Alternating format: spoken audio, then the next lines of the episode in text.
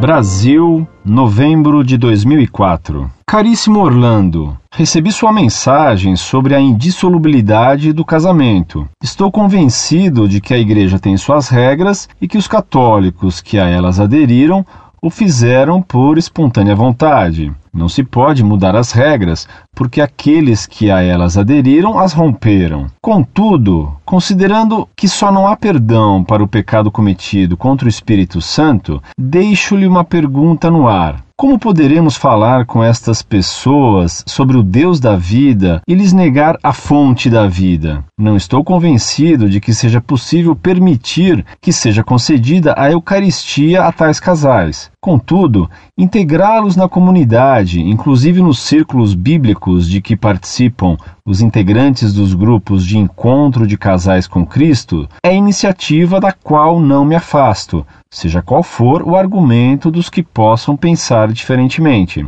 A paz de Cristo, agradeço sua atenção. Um abraço. Prezado Salve Maria, apesar de me alegrar com sua concordância em relação à indissolubilidade do vínculo conjugal, que aliás é exigência absoluta da doutrina católica, me espanta que você caia em contradição com esse ponto da doutrina católica ao dizer que nada o convencerá de que quem viola esse princípio da doutrina da Igreja deve ser aceito naquilo que hoje se chama comunidade. Você fala como se o adultério fosse coisa de sua menos importância e não um gravíssimo pecado público. Parece-me que você embaralha a questão de perdão com a de aceitação de adúlteros, como se eles já estivessem não apenas perdoados, mas não mais vivessem nesse estado público de pecado. Com efeito, só o pecado contra o Espírito Santo não tem perdão, e o pecado de adultério não é contra o Espírito Santo. Entretanto, isso não significa que se deve aceitar um casal que viva em pecado público de adultério, como qualquer pessoa que viva em estado de graça, nem muito menos a receberem a Eucaristia. Receber a hóstia consagrada em pecado mortal é sacrilégio. Um casal que vive em adultério ou amaziado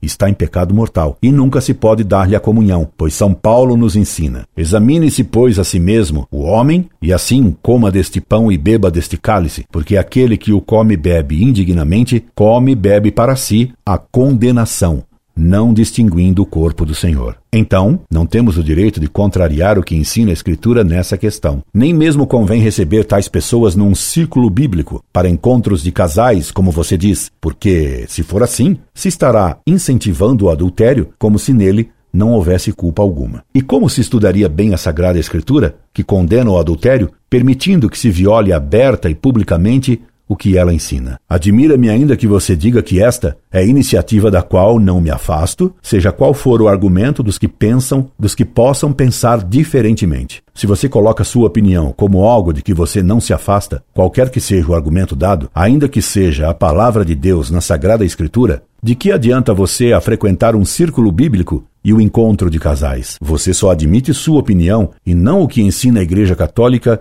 e o que Deus revelou. Vejo em sua contradição o mal que fazem os tais círculos bíblicos sem segura orientação eclesiástica, isto é, fazendo uma leitura superficial e só curiosa da Bíblia, sem orientação de um sacerdote prudente, aplicando em concreto o livre exame preconizado pelo heresiarca Lutero. Dar a Bíblia na mão das pessoas sem preparo, permitindo-lhes que a interpretem à vontade, é favorecer o livre exame e difundir uma mentalidade protestante que coloca a própria opinião acima do que ensina a Igreja e a Sagrada Escritura. Espero que você reflita melhor e deixe de considerar sua opinião como fonte da verdade. Só Deus e a Igreja são nossas fontes da verdade. Incorde Jesus Semper, Orlando Fedeli.